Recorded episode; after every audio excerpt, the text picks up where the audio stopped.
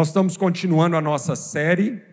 Começamos domingo passado. Quem estava aqui domingo passado? Levanta a mão. Isso. Começamos a série domingo passado, a série presente, né? Ah, equipados para servir aqui e agora. Então, se você não estava aqui, essa mensagem está gravada no nosso canal do YouTube. Você pode é, acompanhar essa mensagem de domingo passado, porque a gente está numa sequência. Então, se você perder uma, é importante você rever essa, porque é uma sequência pedagógica, tá bom? Então, hoje nós vamos falar um pouco sobre o propósito dos dons espirituais na era do Novo Testamento. Então, pastor Alistair começou a série domingo passado trazendo um panorama do Antigo Testamento, trazendo um panorama sobre a presença do Espírito Santo no Antigo Testamento. Porque às vezes a gente acha que o Espírito Santo só veio no Pentecostes, não é? Não, no Pentecostes realmente foi uma marca, né? foi algo emblemático, foi algo que realmente dividiu duas, é, é, duas eras, né? a era antes de Cristo e a era depois de Cristo, e também duas eras com relação ao Espírito Santo. Então, o Pentecoste é algo que marca a humanidade e marca a vida da igreja. Mas isso não quer dizer que o Espírito Santo não estava operando antes de Pentecostes na humanidade. Aliás, gente, em Gênesis capítulo 1 diz que o Espírito Santo já estava operando na criação porque diz que o Espírito de Deus pairava sobre as águas do abismo. Então, desde a criação, o Espírito Santo está operando. Só que a forma como o Espírito Santo operava no Antigo Testamento é de uma forma, e no Novo Testamento é de outra forma. Então, a gente tem que ter consciência disso. Amém? Domingo passado, então, nós vimos que a marca do cristão é a presença de Deus em sua vida. E isso fica emblemático quando Moisés recebe a palavra de Deus devido ao pecado do povo, para prosseguir para a terra prometida, guiando o povo no deserto com as bênçãos de Deus, mas sem a presença dele.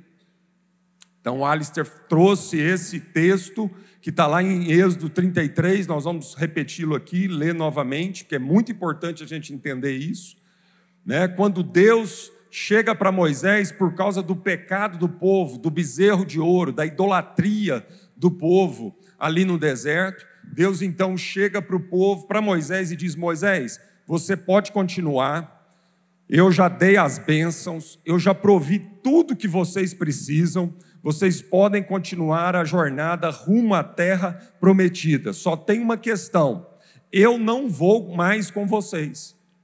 A minha presença não vai mais com vocês. E aí então Moisés, em Êxodo 33, verso 15 e 16, Moisés responde para Deus, diante do que Deus tinha falado. Ele diz assim: Se a tua presença não vai comigo, não nos faça subir desse lugar. Pois como se há de saber que achamos graça aos teus olhos, eu e o teu povo? Não é porventura em andares conosco, de maneira que somos separados, eu e o teu povo, de todos os outros povos da terra? Ó, não é justamente pelo fato da tua presença conosco que faz distinção da gente de todos os outros povos da terra? Então, essa é a raiz de toda a distinção da igreja e do cristão, de todo outro, de toda outra pessoa na face da terra. Não é nem mesmo os dons, não é nem mesmo as habilidades, não é nem mesmo os milagres, a capacidade, porque Deus falou. Falou: olha, os meus milagres vão acompanhar vocês. Não se preocupem. Então as bênçãos vão continuar acompanhando vocês. Mas Moisés está dizendo para Deus: Senhor, não é uma questão das tuas bênçãos, não é uma questão nem mesmo dos teus dons sobre a nossa vida. Mas se a tua presença não for conosco, é isso que é a marca, é isso que nos distingue. É isso que faz de fato a gente ser o seu povo, a tua presença conosco. Amém? Então eu quero reforçar esse ponto, pois nós iremos falar sobre dons espirituais. e que devemos sim buscar com zelo os dons espirituais. Isso é bíblico, está no Novo Testamento. E nós vamos falar mais sobre isso. Então, nós vamos falar sobre dons espirituais e vamos falar que nós devemos buscar com zelo os dons espirituais. Mas nós precisamos entender que nem mesmo os dons espirituais são a marca decisiva que define o povo de Deus, que define um filho de Deus. O que define um filho de Deus é a presença do Espírito Santo no seu coração, na sua vida. É isso que define. A Bíblia diz que os dons são irrevogáveis. Uma vez Deus dado dons aos homens, ele não puxa os dons para trás, mas a presença do Espírito Santo já é diferente. Por exemplo, a vida de Saul. Saul foi o homem ungido por Deus para ser rei em Israel. Por causa do pecado de Saul, ele entristeceu o coração do Espírito Santo, e a Bíblia diz que a unção de Deus se retirou de Saul, mas Saul continuou sendo rei de Israel por muitos anos ainda. Até ele morrer. E Davi não intrometeu nessa questão, Davi não intrometeu nessa história, mesmo já sendo ungido por Deus lá atrás em Jessé, quando lá quando a, a Samuel vai lá na casa de Jessé e unge Davi rei. Passaram anos. Então Saul continuou com a posição que Deus deu a ele como rei. Mas a unção, a presença de Deus já não estava mais com Saul. Amém, queridos. Então Paulo escrevendo em Efésios, capítulo 1, verso 13, Efésios 1:13, a gente não vai projetar, então se você conseguir ser rápido aí no manuseio da tua palavra, ou mesmo no celular aí. Efésios 1, capítulo 13, Paulo diz assim: Em quem também vós, depois que ouvistes a palavra da verdade, o evangelho da vossa salvação, tendo nele também crido, fostes selados com o Santo Espírito da promessa Presta atenção para essa expressão do apóstolo Paulo: foste selados com o Santo Espírito da promessa. Então ele diz: olha, vocês que depois que ouviram a palavra da verdade, o evangelho da sua salvação, e creram no evangelho, teve mais uma coisa. Então eles ouviram a pregação, creram na pregação, na palavra da verdade, e aí a Bíblia diz que eles foram selados com o espírito da promessa. Pronto. A figura aqui é aquele selo do anel real mesmo, é aquele selo que dava autoridade, que outorgava. É o selo lá no, no, no, no anel do rei que dizia assim: olha, isso está selado pelo rei, então eu confirmo, isso vem do rei. Essa é a figura que Paulo está usando aqui no original. É um selo de, de outorga, é um selo de dizer assim: olha, agora sim ele é filho de Deus. Então, Paulo está dizendo que nós somos selados com o espírito da promessa. Que promessa? A promessa do Antigo Testamento e explícita em Joel, capítulo 2, que o Alistair trouxe aqui ah, no domingo passado. Que nós receberíamos o Espírito Santo, que chegaria um dia onde o Espírito Santo seria derramado sobre toda a carne, toda a humanidade? Não. Toda a igreja. Por quê? Porque no Antigo Testamento, o Espírito Santo era derramado sobre alguns cristãos, algumas pessoas, especificamente num tempo específico, para uma tarefa específica.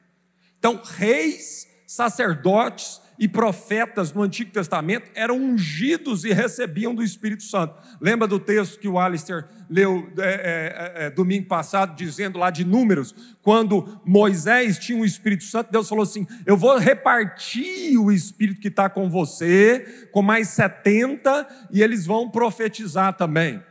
E aí Moisés, já falando a respeito, apontando a respeito no cumprimento da promessa, que depois de mais de mil anos, como Alistair trouxe, Joel profetizou, Moisés diz né, para Josué, que estava enciumado daquela situação, Moisés disse o seguinte: olha, é, quem dera todos profetizassem, não só os 70, ou não só os dois lá, né, com aqueles nomes esquisitos lá, que está lá em números, profetizassem. Quem dera se todos profetizassem. Então, Moisés já estava demonstrando que a questão não era alguns profetizarem, mas toda a igreja profetizar. Amém? Então, quando Paulo está dizendo em Efésios aqui, capítulo 1, verso 13, do selo do Espírito da promessa, ele está dizendo dessa promessa do Antigo Testamento, não só revelada em Joel, mas vários outros textos, até da boca do próprio Moisés. Que um dia o Espírito Santo seria derramado sobre toda a igreja. Agora, não mais só o profeta, o sacerdote ou o rei, mas agora todo cristão uma criancinha, alguém que acabou de converter, recebe o selo do Espírito Santo, recebe o batismo do Espírito Santo. Amém? Por isso, Jesus então diz em João 16 que precisava ir para que o Espírito da verdade pudesse vir e guiar o povo a toda a verdade.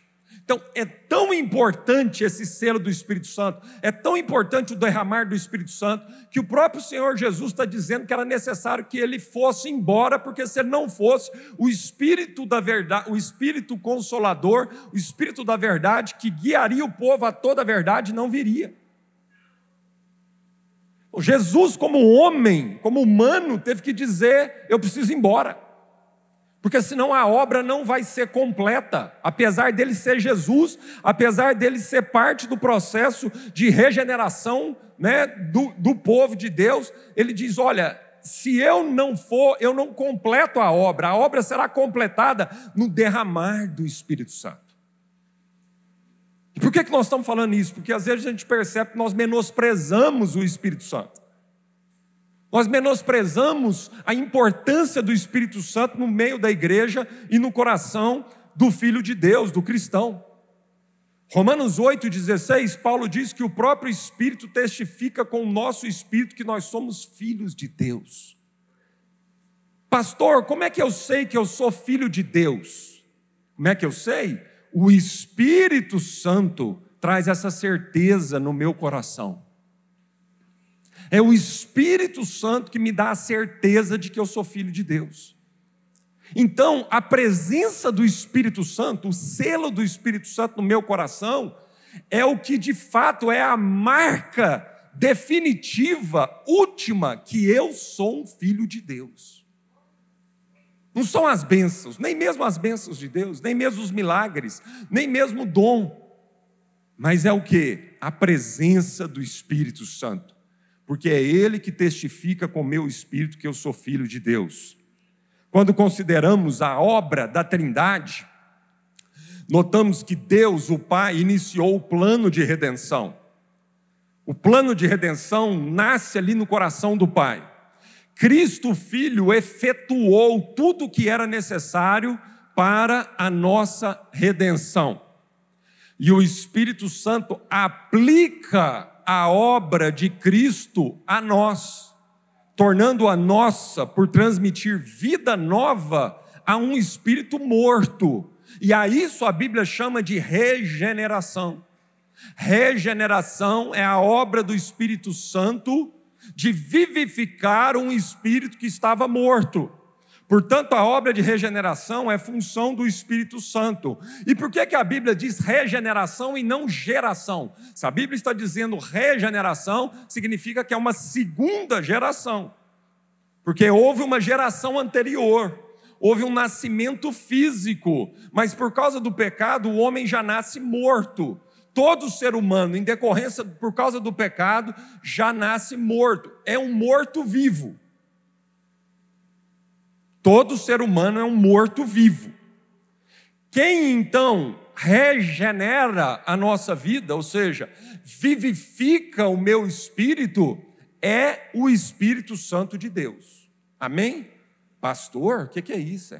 Onde é que está isso na Bíblia? Efésios capítulo 2, e eu vou dar tempo para você abrir lá. Efésios capítulo 2, porque você tem que ler, meu irmão. Se, se às vezes o pastor está falando uma besteira aqui, você tem que ler na Bíblia. Efésios capítulo 2, versículo 1 a 3. Ele vos deu vida, estando vós mortos nos vossos delitos e pecados. Então, ó, a Bíblia está dizendo que nós estamos mortos dos nossos delitos e pecados, nos quais andastes outrora, nos pecados que nós andávamos antes, segundo o curso deste mundo, segundo o príncipe da potestade do ar, do espírito que agora atua nos filhos da desobediência. Então, nós éramos escravos de Satanás, filhos do espírito da desobediência, entre os quais também todos nós anda, andamos, todos nós a Bíblia não está dizendo que alguns andavam nesse espírito demoníaco. Todos nós andávamos é, outrora, segundo as inclinações da nossa carne, fazendo a vontade da carne, dos pensamentos, e éramos por natureza filhos da ira, como também os demais. Então, todo ser humano é um morto-vivo. não é um vivo morto. Muda tudo. Porque a natureza do ser humano sem o Espírito Santo é morta. Então é um morto que está aí, vegetando, por aí. Mas é só o Espírito Santo que vem trazer vida então em nós. A obra do Espírito Santo é uma obra de regeneração, porque o pecado matou o preço do pecado é a morte.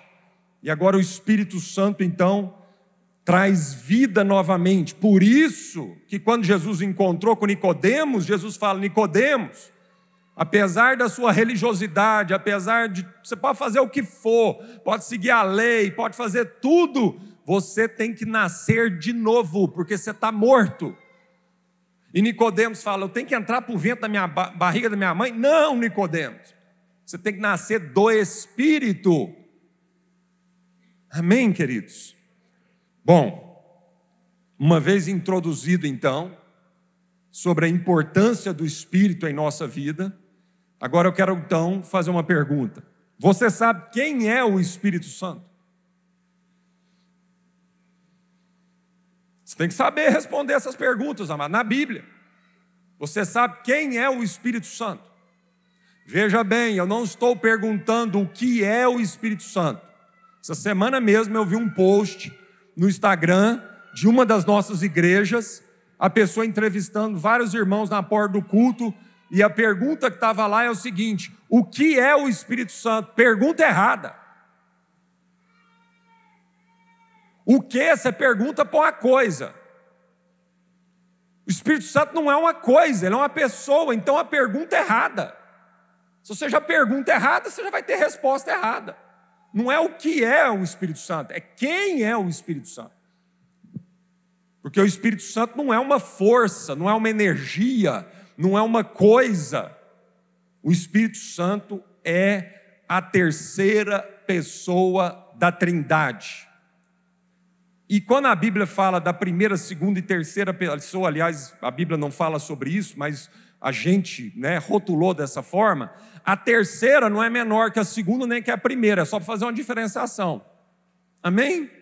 Então o Espírito Santo é uma das pessoas da Trindade. O Espírito Santo é Deus. Então quem é o Espírito Santo? O Espírito Santo é Deus. É uma das pessoas da Trindade. A Bíblia diz que ele é o nosso paráclito. É o, é o termo no original para o Espírito Santo, ele é o Paráclito. O que, que significa o Paráclito? A sua Bíblia está traduzida como Consolador, e algumas versões estão traduzidas como o Ajudador. Eu prefiro a tradução como ajudador, porque consolador para nós, nós vamos ver aí que não, não é tão apurado essa tradução para o Espírito Santo. Amém? Então, ele é o paráclito que Cristo prometeu dar à sua igreja. Jesus prometeu outro paráclito. Eu vou e vou dar outro consolador. João 14, 16. Por que, que ele está dizendo outro? Porque ele é o primeiro paráclito. Jesus é o primeiro paráclito. E ele está dizendo: eu tenho que ir porque eu tenho que enviar o outro paráclito. 1 João 2,1: Se todavia alguém pecar, temos um advogado junto ao Pai, Jesus Cristo, o justo. Essa palavra advogado é paráclito. A mesma palavra. Então, Jesus está dizendo, João está dizendo que Jesus é um paráclito também. Amém? E o que, que significa paráclito? Para significa ao lado de, e Kalel, chamado. Então, paráclito significa que é alguém que é chamado para ficar ao nosso lado, para ficar ao lado de outra pessoa. Então, é um ajudador, é um advogado que intercede por nós, que está ao nosso lado, intercedendo por nós e nos ajudando na caminhada. Amém? Então a imagem do consolador não é de alguém que vem para enxugar nossas lágrimas apenas depois das batalhas, mas sim é de alguém que vem nos dar força e coragem para a batalha. Porque na nossa mente, consolador é aquele que vem depois que o choro já, o leite já derramou. O leite derramou, ele vem para nos consolar e enxugar nossas lágrimas. Também é também função do Espírito Santo, e nesse sentido o consolador se aplica muito bem, aquele que vem nos consolar né, dos nossos choros. Mas não é só isso.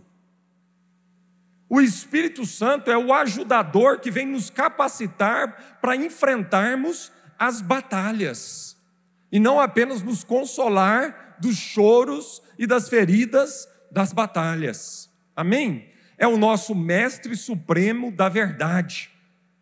Então nós já vimos que Ele é Deus, já vimos que Ele é uma, das pessoas da Trindade, já vimos que Ele é o Paráclito, Ele é o ajudador, aquele que está ao nosso lado, aliás, está dentro de nós, nos capacitando para toda boa obra. Ele é o nosso mestre supremo da verdade, que não apenas inspirou homens a escrever as escrituras sagradas, bem como ilumina os olhos do nosso entendimento para a conhecermos.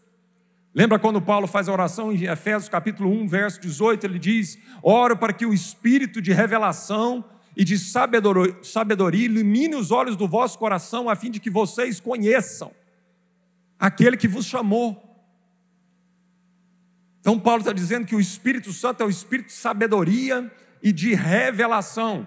Escrevendo aos Coríntios, se não me engano, no capítulo 2, ele diz quem conhece o coração do homem a não ser o seu próprio espírito? Assim também, quem conhece as profundezas do coração de Deus, assim como o Espírito de Deus? Então, o Espírito Santo é esse que revela o Pai, que revela para nós, né, dentro de nós, é, quem é o Pai, porque Ele é o Espírito de Deus. E o Espírito de Deus conhece toda a profundeza do coração de Deus. Então, Ele é o nosso supremo mestre da verdade. Jesus mesmo diz que Ele é o Espírito da verdade, que vai nos conduzir a toda a verdade e vai falar não dele mesmo, mas vai falar tudo aquilo, vai nos lembrar de tudo aquilo que o próprio Jesus nos ensinou. É tão lindo ver como que a Trindade se submete um ao outro. É tão lindo perceber como que a Trindade opera, como que a Trindade se honra, como a Trindade se respeita, como a Trindade não há conflito nenhum na Trindade. É maravilhoso de ver isso. E a Trindade, Deus criou a gente com imagem conforme a sua semelhança, então a igreja precisa operar da mesma forma. Funções diferentes, mas um só é um mistério. Só espiritualmente nós podemos viver dessa forma e alcançar esse mistério, porque Deus é espírito. Então nós precisamos também viver isso entre nós. Esse é o modelo de Deus para nós. Se Ele nos criou e nos deu uma imagem para ser conforme quem Ele é, é dessa forma que Deus quer que a gente viva funções diferentes, diversidade de atuações, diversidade de dons, mas um só espírito, um só coração, uma só mente, uma e honra e respeito, e ninguém querendo aqui puxar o tapete do outro, e ninguém ficando enciumado com o outro, e ninguém aqui ficando, né, com conquista de território. Não. Então é lindo ver Jesus se humilhando e dizendo: Eu preciso ir, porque senão o Espírito não virá e a obra não vai ser completa se ele não vir. Então, o Espírito Santo é o nosso supremo mestre da verdade, que não apenas ensinou homens a escrever as escrituras sagradas, bem como também ilumina os olhos do nosso entendimento para a conhecermos. É o Santo que nos santifica. É o Espírito Santo, portanto, é aquele que nos santifica. Então, é obra do Espírito Santo a nossa santificação pois é a pessoa da Trindade que nos convence do pecado, da justiça e do juízo. É Ele que nos molda a conformidade de Cristo. A Bíblia diz isso. Quem convence? Não somos nós. Ufa! Pastor, o senhor tirou uma tonelada das minhas costas. Quem convence o ser humano do pecado, da justiça e do juízo não somos nós, é o Espírito Santo. Então prega o Evangelho e ora para que o Espírito Santo vá lá no coração daquela pessoa que você pregou e ele ilumina os olhos daquela pessoa, porque senão sua boca vai espumar de tanto falar e não vai acontecer nada. Não é nossa responsabilidade converter ninguém a Cristo, é responsabilidade do Espírito Santo. É nossa responsabilidade pregar o Evangelho, com palavras e com atitudes. É nossa responsabilidade regar essa semente com as nossas orações e a coerência das práticas da nossa vida para que essa pessoa que recebeu a palavra olhe para a nossa vida e veja a palavra encarnada nas nossas ações. Isso sim é responsabilidade nossa, mas não caia na besteira de trazer para você a responsabilidade de converter quem quer que seja na sua vida.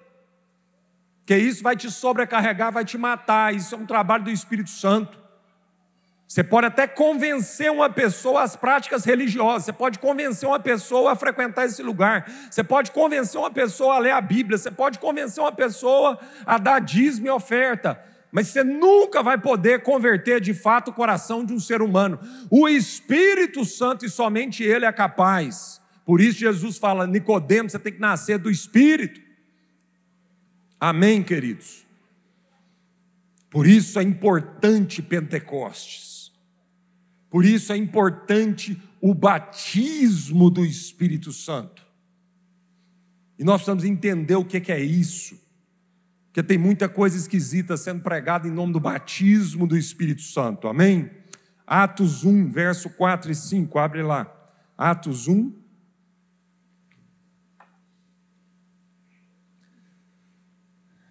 Bíblia, irmãos, Bíblia, traz Bíblia para o culto, que aqui é lugar da gente ler a Bíblia. Pode ser no celular, não tem problema não, mas traz Bíblia. Atos 1, 4 e 5. Isso aqui nós temos que andar com ela o dia inteiro. E comendo com eles, determinou-lhes que não se ausentassem de Jerusalém. Mas que quem determinou? Jesus. Jesus estava comendo com os discípulos.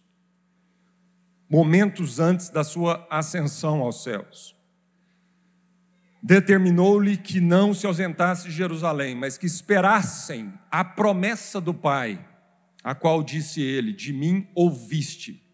O próprio Jesus já falou sobre essa promessa.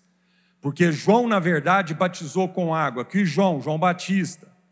João, na verdade, batizou com água, mas vós sereis batizados com o Espírito Santo, não muito depois desses dias. Então, quem está usando a expressão batismo do Espírito Santo é o próprio Jesus. Vós sereis batizados com o Espírito Santo, não muitos dias após hoje. Então, Jesus estava dizendo sobre Pentecostes, Jesus está falando assim: esperem, esperem essa promessa. Não, vocês não têm como ser minha testemunha, ser igreja, sem o batismo do Espírito Santo. Vocês precisam esperar. Mateus capítulo 11, versículo 11. Mateus capítulo 11, versículo 11.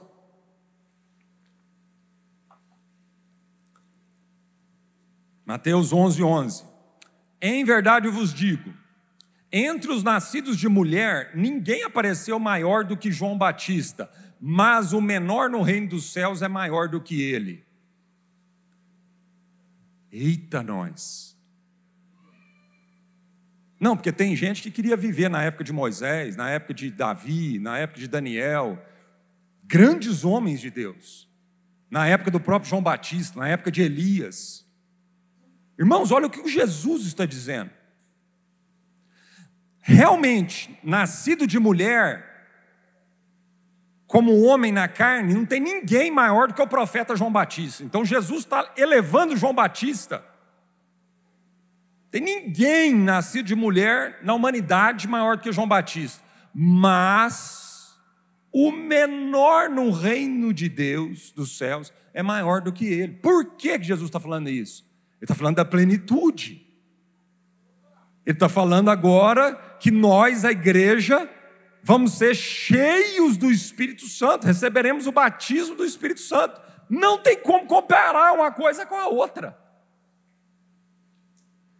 É um privilégio enorme, mas também nós precisamos gerar temor no nosso coração. Jesus está dizendo que nós vamos operar mais do que João Batista, mais do que Moisés, mais do que Davi e Daniel.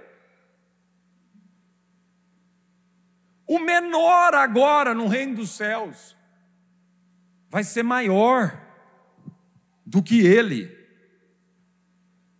Difícil isso para nós, né, irmãos? É, é, é uma bênção, é um privilégio, mas assim, minhas pernas tremem.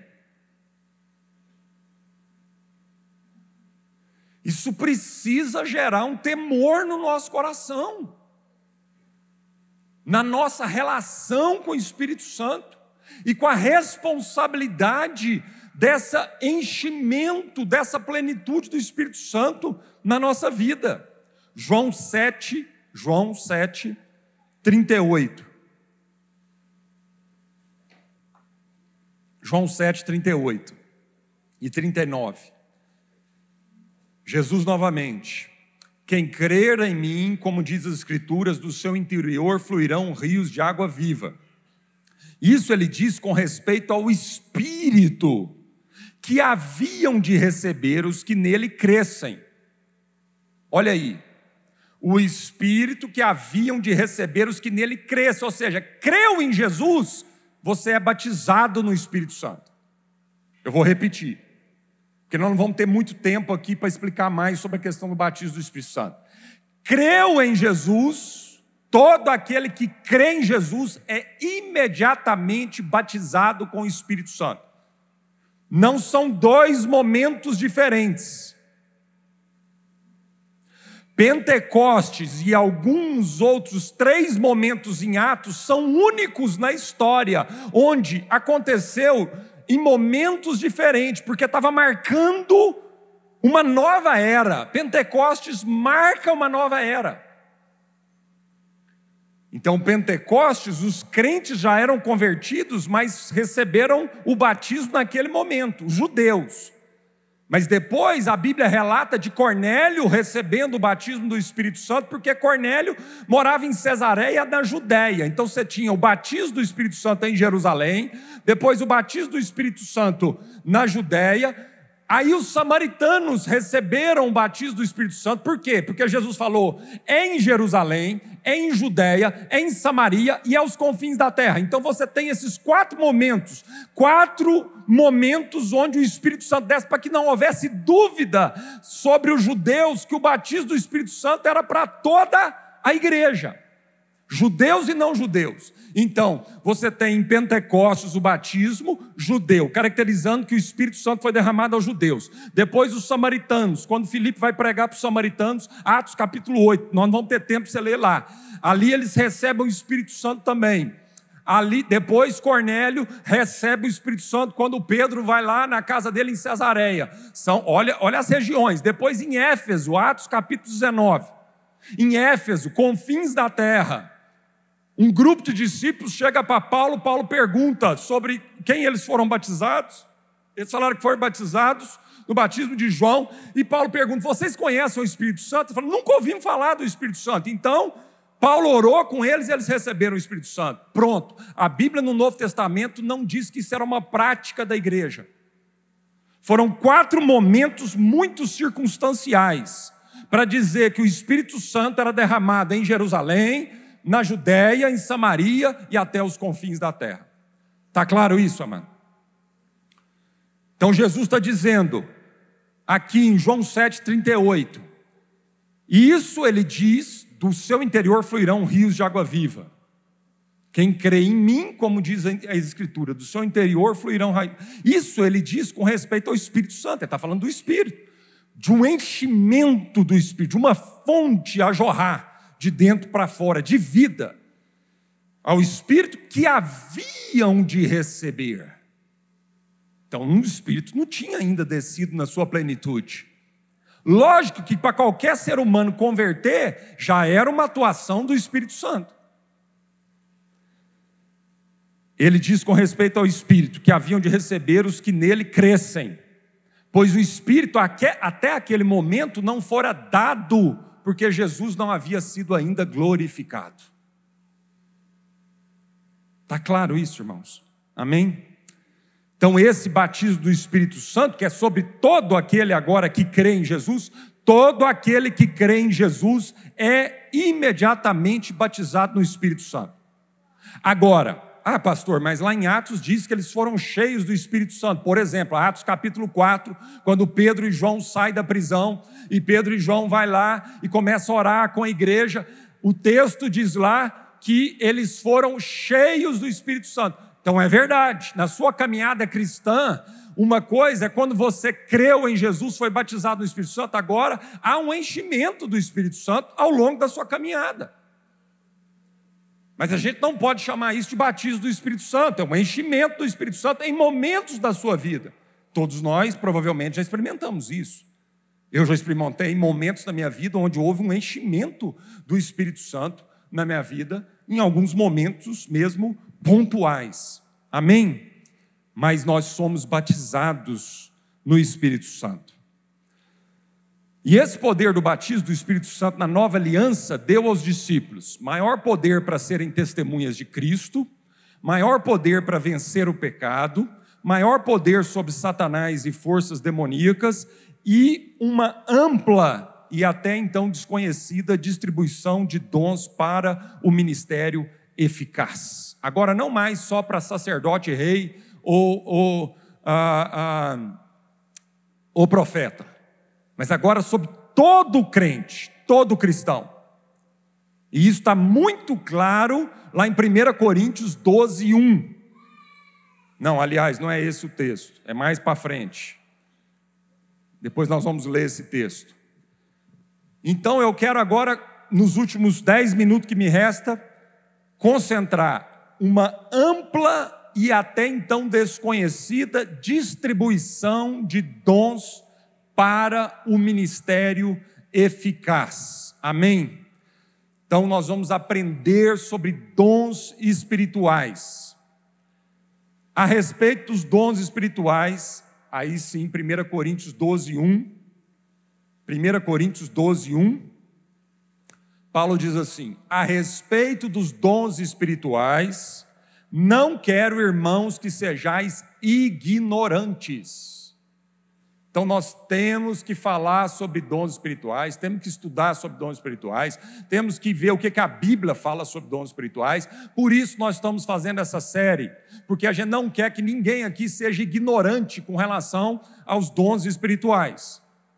1 Pedro 4,10. 1 Pedro 4,10. 1 Pedro 4,10. Servi uns aos outros, cada um conforme o dom que recebeu, como bons despenseiros da multiforme graça de Deus.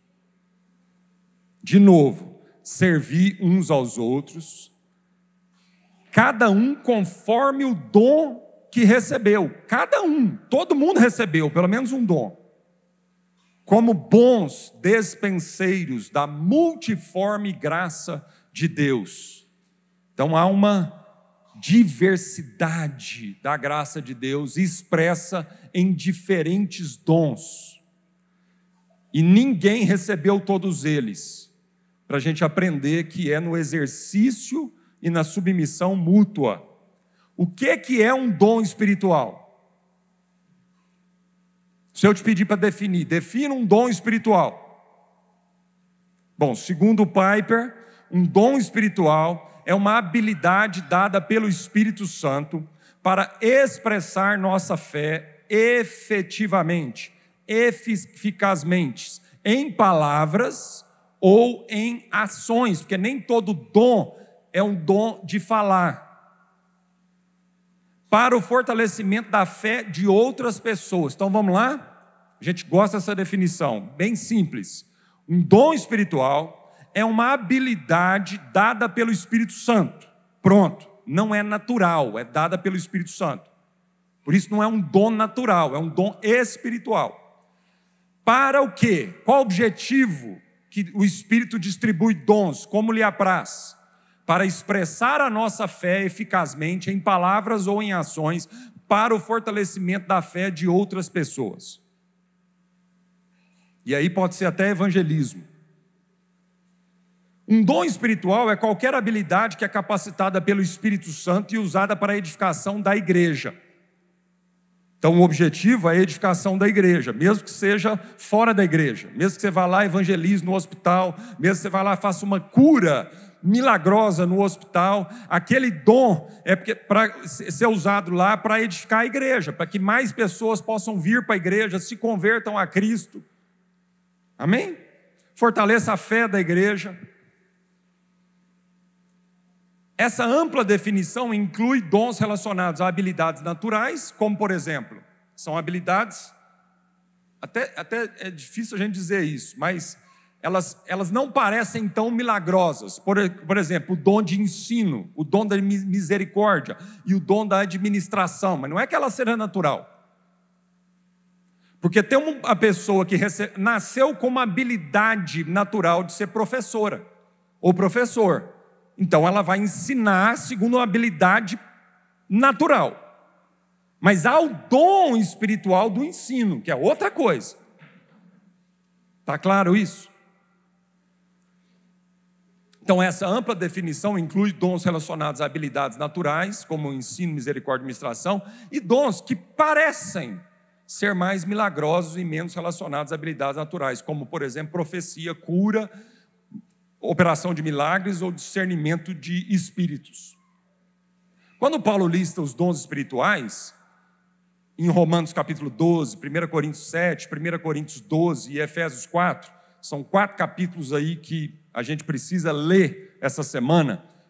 Romanos 12, 1 Coríntios 7, 1 Coríntios 12, também tem um 14, passa já pelo 13, que é importante, e Efésios 4. 1 Coríntios 7, 12, 13, 14, Romanos 12 e Efésios capítulo 4.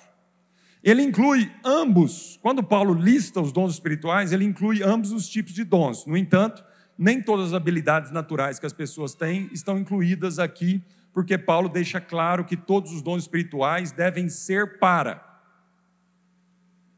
Então está claro isso? Um dom espiritual não é a mesma coisa de que um dom natural, uma habilidade natural. Por quê? O que, que diferencia? Então, Paulo deixa claro três coisas. Um dom espiritual precisa necessariamente ser pelo Espírito Santo. Então, nós somos capacitados por um e o mesmo Espírito. Isso está lá em 1 Coríntios 12, 11.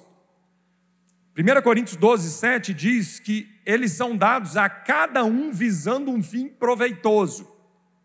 E 1 Coríntios 14, 26 diz que todos devem ser usados para a edificação da igreja e, por consequência, a glorificação de Deus. Para a glória de Deus. Edificação da igreja e, por consequência, a glória de Deus. Então, isso são as coisas que definem um dom espiritual. Que não é a mesma coisa que uma habilidade natural que você nasce com ela, certo? Ele é dado pelo Espírito segundo ele, não segundo nós, então não somos nós que decidimos. Eu posso pedir um dom espiritual, pastor? Podemos. Aliás, Paulo diz que nós podemos buscar com diligência os dons espirituais, mas quem dá o dom é o Espírito Santo conforme lhe apraz. Eu não tenho o poder de orar com alguém e transmitir um dom espiritual, não tem. Nós podemos orar pedindo, mas quem dá o dom espiritual é o Espírito Santo. Todo dom espiritual visa um objetivo, e o objetivo não é o meu engrandecimento, não é a minha glória, não é eu aparecer, não é eu estar nos holofotes. O objetivo é que a igreja seja edificada. Então eu recebo um dom espiritual para edificar alguém, também a minha vida, mas o fim tem que ser alguém, a igreja. Amém, queridos? Vamos falar então um pouquinho sobre edificação da igreja. Abre a sua Bíblia, o último trecho, Romanos 1, 11 e 12. Romanos 1, 11 e 12. Paulo descrevendo aos irmãos em Roma, a igreja, porque desejo muito vê-los. Para que que Paulo queria lá? Ele fala: desejo muito,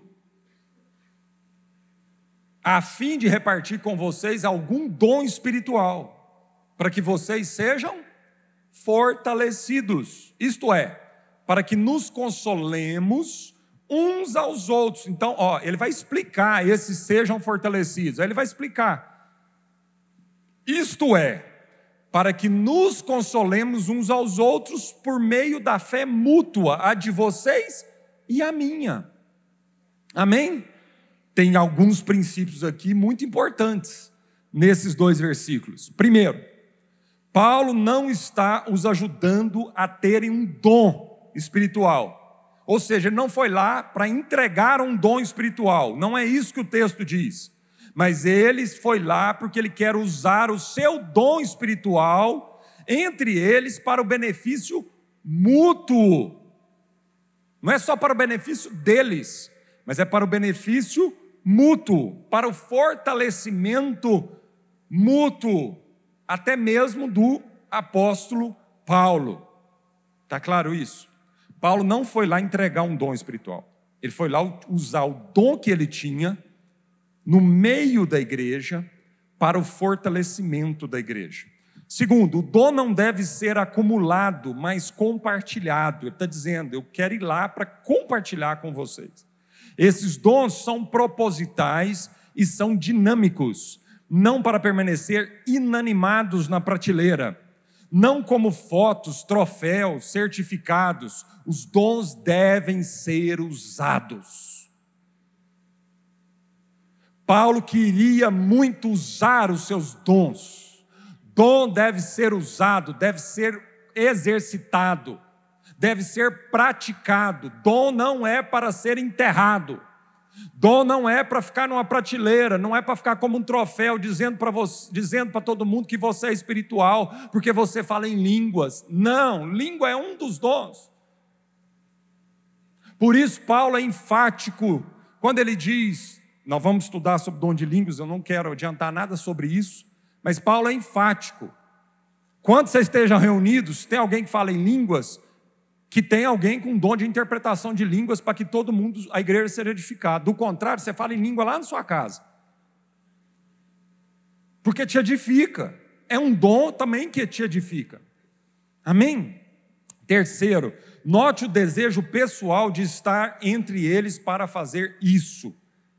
Note, Paulo queria estar entre eles, algo que ele percebe que sua carta é incapaz de transmitir. Por que, que Paulo queria estar lá se ele usava a prática de cartas para transmitir o conhecimento de Deus? E lógico, um dos dons que eu acredito que Paulo tinha, com certeza, era o dom de ensino. Mesmo assim, ele está dizendo que há momentos que a gente precisa estar pessoalmente um com o outro. E aqui nós vamos abrir um parênteses agora porque cai bem com a época que nós estamos vivendo. Principalmente para vocês que estão em casa aí. E que por algum motivo você não está aqui com a gente hoje. a gente até entende, tanto é que nós estamos continuando a transmitir o culto, mas a gente entende que é uma exceção. Isso não pode ser uma prática na sua vida. Se você está congregando somente online, a Bíblia diz que isso não é de Deus. Amém? Vez ou outra, você está viajando, acontece alguma coisa, mas não por preguiça, nem comodidade, porque aí, meu filho, seu culto já foi por água abaixo. Se permanecer em casa é por preguiça, você já está em pecado. Porque é um princípio bíblico a gente congregar. Porque quando a gente está aqui, nós estamos compartilhando os dons uns com os outros. Então, Paulo está dizendo: Eu quero muito estar com vocês, a fim de compartilhar um dom e também receber algo de vocês por um dom do Espírito Santo. Amém? O fortalecimento não é físico, mas espiritual, para manter a fé, crescer na fé e compreender a fé. A diversidade dos dons espirituais reflete a diversidade das necessidades espirituais no nosso meio. Amém? E por último, à medida que fortalecemos os outros por meio do uso de nossos dons espirituais, nós também somos fortalecidos. O apóstolo Paulo, em sua grandeza, não queria dizer que ele não poderia receber da igreja em Roma. Então, apóstolos, pastores, líder de grupo familiar, coordenadores de departamento, líderes da igreja, todos precisam receber do corpo da igreja. Até o apóstolo Paulo está dizendo que ele precisava encontrar os irmãos a fim de compartilhar, mas também de ser fortalecido na sua fé. Como líder, seja humilde para receber consolo do corpo por meio da fé mútua. E qual é o fim de tudo isso? O fim de tudo isso é que a igreja seja edificada e Deus seja glorificado. Feche os teus olhos, vamos orar.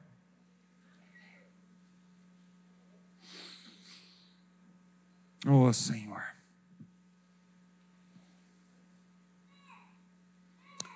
Senhor, a tua palavra diz que no tocante aos dons espirituais, eu não quero que ninguém seja ignorante.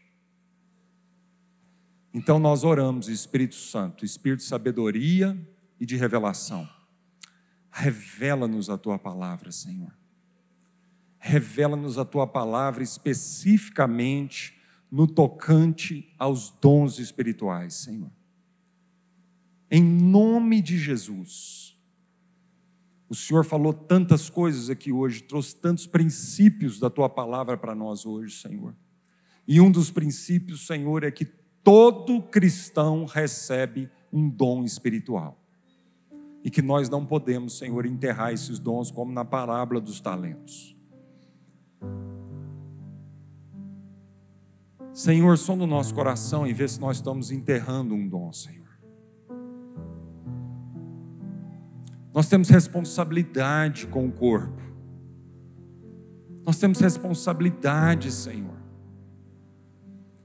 Como Jesus falou, o menor nessa nova era, pós-batismo do Espírito Santo, é maior do que o maior profeta no Antigo Testamento. Isso não é para nosso envaidecimento, mas isso é para nos gerar temor no nosso coração e também gerar responsabilidade com os dons espirituais que nós temos recebido do Espírito Santo.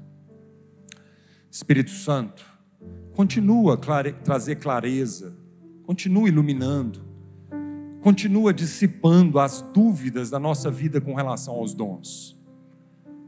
Que em casa, durante essa semana, nos pequenos grupos, a gente continue falando sobre isso e indo para a tua palavra ganhar mais revelação ainda, Senhor.